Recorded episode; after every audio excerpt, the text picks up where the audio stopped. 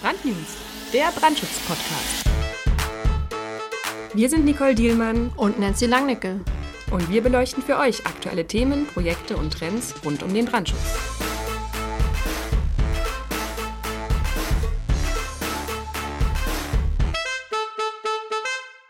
Ja, herzlich willkommen zu einer neuen Folge unseres Brandnews Podcast. Heute zum Thema Schule und den Trends im Schulbau. In diesem Sommer war es endlich soweit. Die erste Schule der Berliner Schulbauoffensive wurde eröffnet. Die Schulbauoffensive wurde 2017 durch die Berliner Regierung beschlossen mit dem Ziel, 60 neue Schulen zu bauen und etwa 100 bestehende Schulen zu sanieren. Ein wichtiger Meilenstein, denn gerade in Großstädten mangelt es ja derzeit an Schulplätzen und die Schülerzahlen werden Prognosen zufolge ja auch weiter steigen. Nun hat sich die Institution Schule inzwischen ziemlich geändert. Sie erinnern sich vielleicht wie ich an lange Flure, eher monofunktionale Klassenzimmer, in denen vor allem Frontalunterricht stattfand. Schule heute wird mehr und mehr zum ganztägig und inklusiv genutzten Lern- und Lebensraum, wo Schüler und Schülerinnen ihr Wissen zum großen Teil selbst oder in Teams erarbeiten. Daraus ergeben sich nun neue Ansprüche an Raum und Architektur. Maximale Offenheit und Transparenz für eine bessere Kommunikation und ein selbstorganisiertes Miteinander. Ja, und dafür braucht es offene Lernbereiche und flexibel gestaltbare Räume. Für den vorbeugenden Brandschutz bedeuten diese offenen und flexiblen Strukturen neue Herausforderungen, vor allem weil die rechtlichen Rahmenbedingungen eben noch die traditionellen Raumaufteilung von Schulen abbilden. Ein strenges Brandschutzkonzept mit notwendigen Fluren oder einer kleinteiligen Gliederung in sogenannte Teilnutzungseinheiten lässt aktuell wenig Spielraum, den Ansprüchen an moderne Schulbauten gerecht zu werden. Es braucht also innovative und schutzzielorientierte Brandschutzkonzepte. Und darüber sprechen wir heute mit Petra Theimer. Sie ist Sachverständige für vorbeugenden Brandschutz bei HHP Berlin und hat einige Schulbauprojekte in Berlin und München begleitet, von denen sie heute auch berichten wird. Während man in München zum Beispiel auf Brandmeldeanlagen setzt, sieht man in Berlin eher davon ab. Warum das so ist und welche Lösungen Petra Theimer vorschlägt, dazu jetzt mehr. Viel Spaß! Ja, wir haben heute Petra zu Gast aus München. Ist sie zu uns heute nach Berlin gekommen, um äh, uns über die Trends im Schulbau zu berichten. Hallo Petra. Hallo, hallo Nicole. In den neuen Schulkonzepten ist viel von Clustern, Compartments, Lern- oder Teamhäusern die Rede, auch von sogenannten Lernlandschaften. Welche Ziele verfolgen denn diese Konzepte? Ja, diese Konzepte zeichnen sich durch ein flexibles, transparentes, multifunktionales Raumkonzept aus, das mehr Freiheit für die Unterrichtsgestaltung bereitstellt. Die Räume sind also offen für verschiedene Lernformen. Neben Klassenzimmern, die in ihrer Ausstattung flexibel sind, werden Gruppenräume und Multifunktionsbereiche vorgesehen, in denen die Schüler dann individuell und gemeinsam in Gruppen lernen. Und die Teamzimmer der Lehrer sind auch direkt äh, in diesen ja, Raumanordnungen mit integriert, sodass die Lehrer ziemlich nah bei den Schülern sind. Die Schule wird also ganz anders erlebt, als es noch vor 30 Jahren der Fall war. Mhm. Die Anonymität der Schulgemeinschaft wird quasi aufgehoben und das hat alles mehr ja einen fast schon familiären Charakter. Mhm. Worin unterscheiden sich denn die unterschiedlichen Konzepte? Na, die einzelnen Bezeichnungen stehen im Grunde genommen alle für, für das Gleiche. Also es handelt sich immer um flexible und offene äh, Raumkonzepte mit einer Anzahl von Einzelräumen, die zusammengefasst werden. Schlussendlich ähm, sind das immer Jahrgangsstufen oder, oder MINT-Bereiche, die eine Teilnutzungseinheit bilden, wenn man so möchte. Also die Schule selber ist ja die Nutzungseinheit, jetzt ähm, vom Brandschutz gesprochen, mhm. und äh, diese, diese Lerncluster und Lernhäuser sind Teilnutzungseinheiten. Und da jede Schule ihr eigenes Profil hat, wie auch ihre eigenen Schulkonzepte und die in der Praxis immer ganz unterschiedlich bezeichnet werden und umgesetzt werden, ähm, haben diese ja, Einheiten alle unterschiedliche Namen. Also in Hamburg sind es die Compartments, in Berlin die Cluster und in München die Lernhäuser. Am Ende ist immer das Gleiche gemeint. Diese aktuellen Änderungen im Schulsystem ähm, treffen ja aktuell noch auf Brandschutzanforderungen, die eher dem traditionellen Schulbau entsprechen. Ja, genau. Wie lassen sich die Bedürfnisse moderner Schulbauten denn trotzdem realisieren? Also im Moment eigentlich nur über Abweichungen und Erleichterungen von den Landesbauordnungen. Also es müssen schutzzielorientierte Brandschutzkonzepte geschrieben, ja, um die Planungen brandschutztechnisch abzudecken. Die Landesbauordnungen oder auch die Musterschulbaurichtlinie reicht für diese Bedürfnisse ähm, aktuell nicht aus. Mhm. Was bei Abweichungen von den LBOs natürlich immer ein Thema ist, ähm, die genehmigenden Stellen werten die Schutzziele, die bei Abweichungen ja eingehalten werden müssen, immer sehr unterschiedlich. Von Bauamt zu Bauamt, von, von Prüfer zu Prüfer kommt man immer mit einem anderen Ergebnis raus. Was der eine Prüfer akzeptiert, dem muss der andere noch lange nicht zustimmen. Und mhm. somit gibt es auch keine Planungs- oder Kostensicherheit. Und einige Bundesländer und Städte haben ja schon auf die neuen Schulbautrends reagiert, mhm. haben Handlungsempfehlungen oder Entscheidungshilfen rausgebracht äh, und helfen somit nicht nur den Brandschutzplanern, sondern auch den genehmigenden Stellen, äh, geben ihnen einen Leitfaden an die Hand, um, um diese neuen äh, Schultrends besser zu bewerten und zu handhaben. Das sind zum Beispiel Berlin, München, ja, Düsseldorf. Also ich, ähm, genau, also in Hamburg ist es der, der Bauprüfdienst, in Berlin ist es, sind es die Handlungsempfehlungen und in München gibt es ein Konzeptpapier dazu. Mhm. Ja, das sind jetzt so die ersten Schritte, die gemacht wurden mhm. in die richtige Richtung. Mhm. Sie reichen aber leider noch lange nicht aus. Mhm. Was sind denn brandschutztechnische Risiken, die durch die spezifische Nutzung von Schulgebäuden mit Lernclustern oder offenen Lernlandschaften zu erwarten sind? Ja, daraus ergeben sich ja immer relativ große Flächen, die mhm. jetzt als brandschutztechnische Einheit ohne ja, Abtrennung, äh, Trennwände, notwendige Flure, ähm, ja, eine, eine Ausbreitung von Feuer und Rauch ähm, ja, ungehindert begünstigen. Dies hat Auswirkungen auf Rettungswege, die ja gleichzeitig äh, die Angriffswege der Feuerwehr ähm, darstellen und vor allem auch auf die Löscharbeit der Feuerwehr. Also da in der Regel klassische Erschließungsflure aufgelöst und durch Nutzflächen wie Multifunktionsbereiche oder Experimentier- und Ausstellungsflächen erweitert oder sogar komplett ersetzt werden, sind gesicherte Rettungswege wie Treppenräume oder Ausgänge ins Freie mitunter erst ab einer Lauflänge von 35 Metern erreicht. Mhm. Und bis dahin hat man einen Hindernisparcours mitunter zu bewältigen. Also aufgrund der flexiblen Nutzungen werden ja temporär mobile Trennwände aufgestellt oder Möbel als Raumteiler benutzt, die eine geradlinige und äh, eindeutige Rettungswegführung natürlich erschweren mhm. oder auch ganz unvermittelt eine neue Wegführung erzwingen.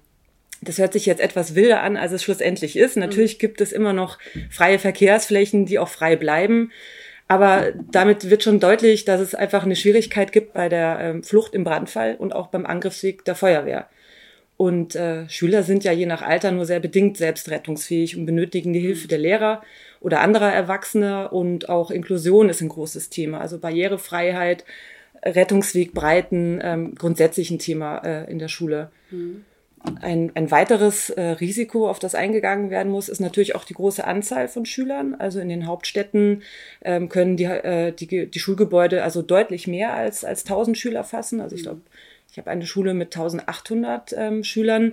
Und die werden beim Brandalarm alle gleichzeitig alarmiert. Also alle Geschosse ähm, treten dem Brandalarm die, die Flucht an und da kommt schon einiges zusammen an, an Menschen. Ja, und am Ende ist es ganz wichtig, äh, dass man eben über Räumungsübungen und Brandschutzerziehung, das den Schülern und den Lehrern auch alles vermittelt und somit äh, präventiv quasi auch äh, schon einwirken kann mhm. auf diese Besonderheiten, die es auch durch diese Lernhäuser gibt. Lass uns doch mal die Ansätze aus Berlin und München genauer betrachten. Du hast ja einige Projekte betreut. Äh, Im Vergleich zu Berlin ist der Lernhausbereich in München nicht beschränkt, sondern er darf sich über einen ganzen Brandabschnitt erschließen. Wie lässt sich das realisieren? Müssen da vielleicht Kompensationsmaßnahmen entsprechend getroffen werden? Ja, das, ähm, aber grundsätzlich ähm, darf es immer Nutzungseinheiten geben, die die Größe eines Brandabschnitts einnehmen. Mhm. Also wenn die Planung dazu keine Flure als Rettungswege erfordert, sind Regelungen wie Nutzungseinheiten ohne notwendige Flure dürfen 200 Quadratmeter nicht überschreiten hinfällig. Also notwendige Flure müssen nicht erzwungen werden. Und wenn sie de facto eine Nutzung darstellen und kein, kein Verkehrsweg mehr, dann, dann ist ja auch nicht mehr von einem Flur die Rede. Also man kennt es so ein bisschen ja von den Spielfluren in Kindergärten. Das ist ja auch kein, kein Flur mehr mhm. und kein Rettungsweg mehr, sondern ein Spielzimmer. Mhm. Wichtig bei diesem Konzept, wenn man diese großen Flächen umsetzen möchte, sind natürlich, dass die Rettungswege passen und dass der Löschangriff für die Feuerwehr passt. In München ähm, ist die Ausbildung von Lernhäusern mit Laubengängen sehr populär. Aus jedem Aufenthaltsraum, in der Regel die Klassenzimmer, werden die Rettungswege direkt ins Freie geführt. Mhm. Das bedeutet in den Obergeschossen, dass man dort mit Laubengängen arbeitet, also dem offenen Gang, ähm, der immer in zwei Richtungen verlassen werden kann und zu baulichen Rettungswegen führt, also zu notwendigen Treppenräumen, zu Hallen nach Schulbaurichtlinien mit notwendigen Treppen oder zu notwendigen Außentreppen. Mhm. Und somit hat man unabhängige Rettungswege gegeben, ähm, die ja eigentlich im Freien entlang führen, weil der Rauch ungehindert abziehen kann. Und es werden somit dann auch keine Anforderungen an Brüstungen mit Feuerwiderstand äh, gestellt. Mhm. Ja, und somit ähm, ist das Thema Rettungswege und auch Angriffswege für die Feuerwehr ganz gut gehandelt. Ähm, die zweite Möglichkeit, mit diesen großen äh, Flächen in München umzugehen, wird über Bypasslösungen realisiert. Also die Multifunktionsbereiche in den Lernhäusern in München sind in der Regel im Inneren angeordnet und äh, die Rettungswege aus den Klassen führen dann über Bypasstüren von Klasse zu Klasse zum Beispiel in die notwendigen Treppenräume oder auf notwendige Flure und sind somit gesichert. Der innere Bereich, der, der Multifunktionsbereich, wird rauchdicht von den Klassenräumen abgetrennt, sodass einfach die Rettungswege sicherer geführt werden können. Und für beide Lösungen wird immer eine, eine automatische flächendeckende Brandmeldeanlage vorgesehen, mhm. die eben dafür sorgt, dass Entstehungsbrände frühzeitig erkannt werden, die Flucht äh, rechtzeitig und frühzeitig eingeleitet wird und auch die Feuerwehr schnell alarmiert mhm. wird. Also die kriegen das einfach schneller mit, ähm, wie wenn es keine Brandmeldeanlage gäbe, wo irgendwo in einem Schacht oder so sich ein, ein Brand ausbreiten kann mhm. und die Feuerwehr erst über den Handfeuermelder oder ein Telefon gerufen wird. Ja. Das ist der große Vorteil. Und ähm, im Gegensatz dazu wird in Berlin der Einsatz von Brandmeldeanlagen aber eher kritisch gesehen. Es soll die mhm. Ausnahmelösung sein. Warum? Ja, also das hat bestimmt auch mit Vandalismus zu tun. Mhm. Also es ist ja leider schon vorgekommen, dass Schüler über den Handfeuermelder ähm, eine Prüfung stören oder ganz verhindern wollte. Dass dann auch noch die Feuerwehr anrückt, ja, da, das war den Schülern vielleicht noch nicht mal klar und auch nicht, was das eventuell für Konsequenzen mit sich bringt, mhm. also auch Kosten. Ähm, soweit ich das beurteilen kann, ist das aber eher die Ausnahme. Also ich sehe das ähm, auch im Rahmen von Brandschutzunterweisungen, ähm, sehe ich da die Schulen selber in der Pflicht, ähm, das aufzuklären und auch pädagogisch diese Handlungen mal zu hinterfragen und ihnen vorzubeugen. Und ein weiterer Punkt ist sicherlich, sind sicherlich auch die laufenden Kosten äh, für die Anlagentechnik, äh, also wiederkehrende Wartung und Prüfung. Mhm. Das äh, soll vermieden werden. Okay. Laut der Bauordnung Berlin sind 200 Quadratmeter ohne notwendige Flure zulässig, beziehungsweise auch 400 Quadratmeter. Aus schulplanerischer Sicht werden in Berlin aktuell jedoch 600 Quadratmeter große Cluster benötigt. Auf den Bedarf muss die Planung ja auch reagieren. Welche Anforderungen und möglicherweise Einschränkungen ergeben sich daraus? Ja, in Berlin soll nur in Ausnahmefällen eine automatische Brandmeldeanlage geplant werden. Daher muss diesen größeren Flächen ähm, mit baulichen Brandschutzmaßnahmen entgegengewirkt werden. Mhm. In erster Linie bezieht sich das auf die, Aus, äh, auf die Vorbeugung der Brandausbreitung und der Sicherstellung wirksamer Löschmaßnahmen. Die Rettungswege sind mit 35 Metern sowieso grundsätzlich erstmal einzuhalten. Mhm. Ähm, das ist in der Regel jetzt nicht das Problem. Es, es geht also im Wesentlichen darum, für die Einsatzkräfte der Feuerwehr bei einer normalen Brandentwicklung noch gut händelbare Einheiten zu planen. Und äh, das kann man mit dem machen, was man eigentlich schon hat. Also man muss da nicht unbedingt aufwendig irgendwas planen oder kleine Einheiten konstruieren, die aneinandergereiht sind, sondern man nimmt das, was man hat und das sind einfach Wände, die sowieso erforderlich werden. Also mhm. allein schon aus Schallschutzgründen, Klassenzimmer werden abgetrennt, auch in, in Clustern und ähm, nicht jede Wand in, in so einem Cluster muss als Glaswand errichtet werden. Und dann kann man mit den Wänden quasi kleinere Einheiten bilden, zum Beispiel Einheiten, die auch mitunter kleiner als 200 Quadratmeter sind oder auf jeden Fall kleiner als, als 400 Quadratmeter. Und da schreibt man dann Erleichterungen, dass es eben ja, feuerhemmende Wände sind, die diese Einheiten fassen. Ähm, und dass dort zum Beispiel Leitungsdurchführungen nicht geschottet werden müssen oder dass äh, die Verglasung keinen Feuerwiderstand erfüllen muss. Also das hat dann schon auch mit dem, mit dem ganzen Konzept zu tun, aber man kann sich das ja zunutze machen, ohne dass es gleich heißt, ja, wir haben jetzt hier eine F90-Wand oder mhm. T30-Türen, die ja auch für die Schüler schwer zu, zu handeln sind. Mhm.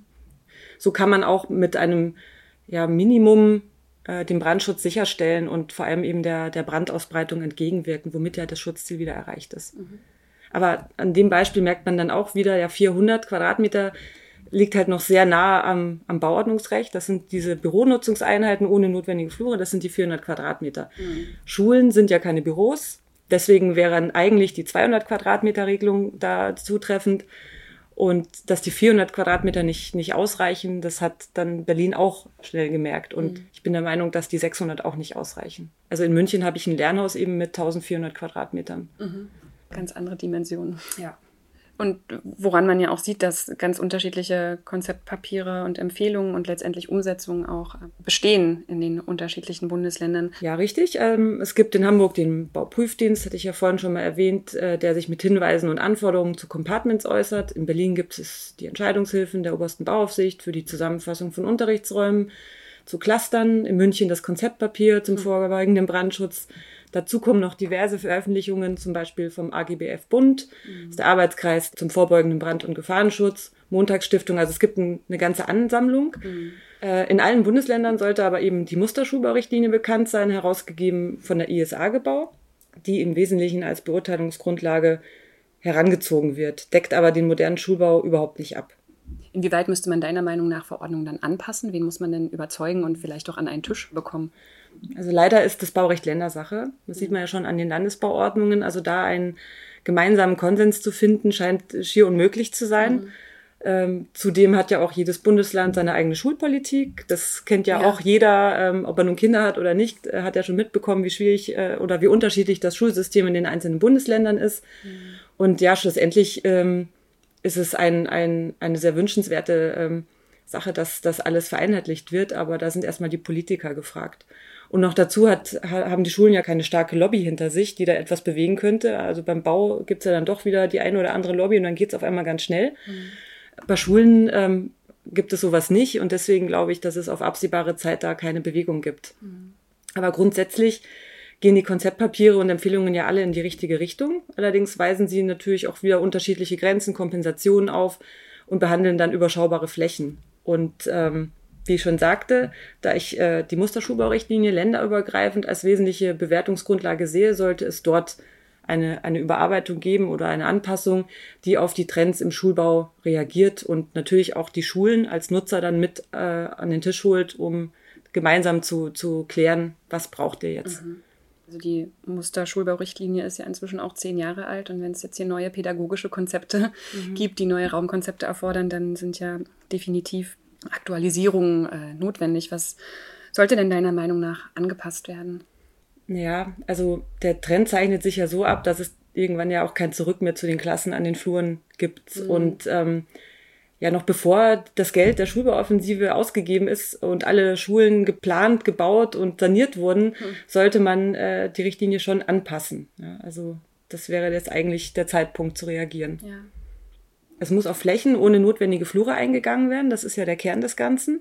Mhm. Und es wäre halt nicht verkehrt, dies eben durch bauliche oder anlagentechnische Maßnahmen zu legalisieren. Und das könnte man ja durchaus zur Wahl stellen. Mhm. Also man muss ja nicht fordern, es muss immer eine Brandmeldeanlage geben, eine mhm. automatische, sondern man könnte ja auch beschreiben, ja, die Wahl hat man. Ja. Das wäre ja möglich. Ein schönes Abschlusswort, schöne Handlungsaufforderung ja auch mhm. letztendlich. ja, genau. Schön, danke ich dir, Petra. Danke auch. Ja, ein klares Fazit von Petra Theimer. Um den neuen pädagogischen Konzepten gerecht zu werden und die Räume entsprechend zu gestalten, ist eine Anpassung der Musterschulbaurichtlinie wünschenswert. Zum Abschluss möchte ich euch auch gern noch eine Veranstaltung ans Herz legen. Am 27. Januar 2020 startet wieder unsere Ausbildung zum Fachplaner für vorbeugenden Brandschutz, diesmal in Hamburg. Hier lernt ihr eigenständig Brandschutznachweise zu erstellen. Unsere Referenten sind Experten, die täglich an Brandschutzkonzepten arbeiten. Euch erwarten Planspiele, Workshops, Exkursionen und ein Feuerlöschtraining. Das alles in kleinen Gruppen mit vielen aktuellen Beispielen aus der Praxis. Wenn ihr mehr darüber erfahren wollt, dann schaut doch mal auf unserer Website hhpberlin.de. Hier findet ihr auch die weiteren Termine in Frankfurt und Berlin im nächsten Jahr. Wir würden uns freuen, euch da begrüßen zu dürfen. Und ansonsten freue ich mich, wenn ihr bei der nächsten Brandnews-Folge wieder mit dabei seid. Bis dahin, tschüss.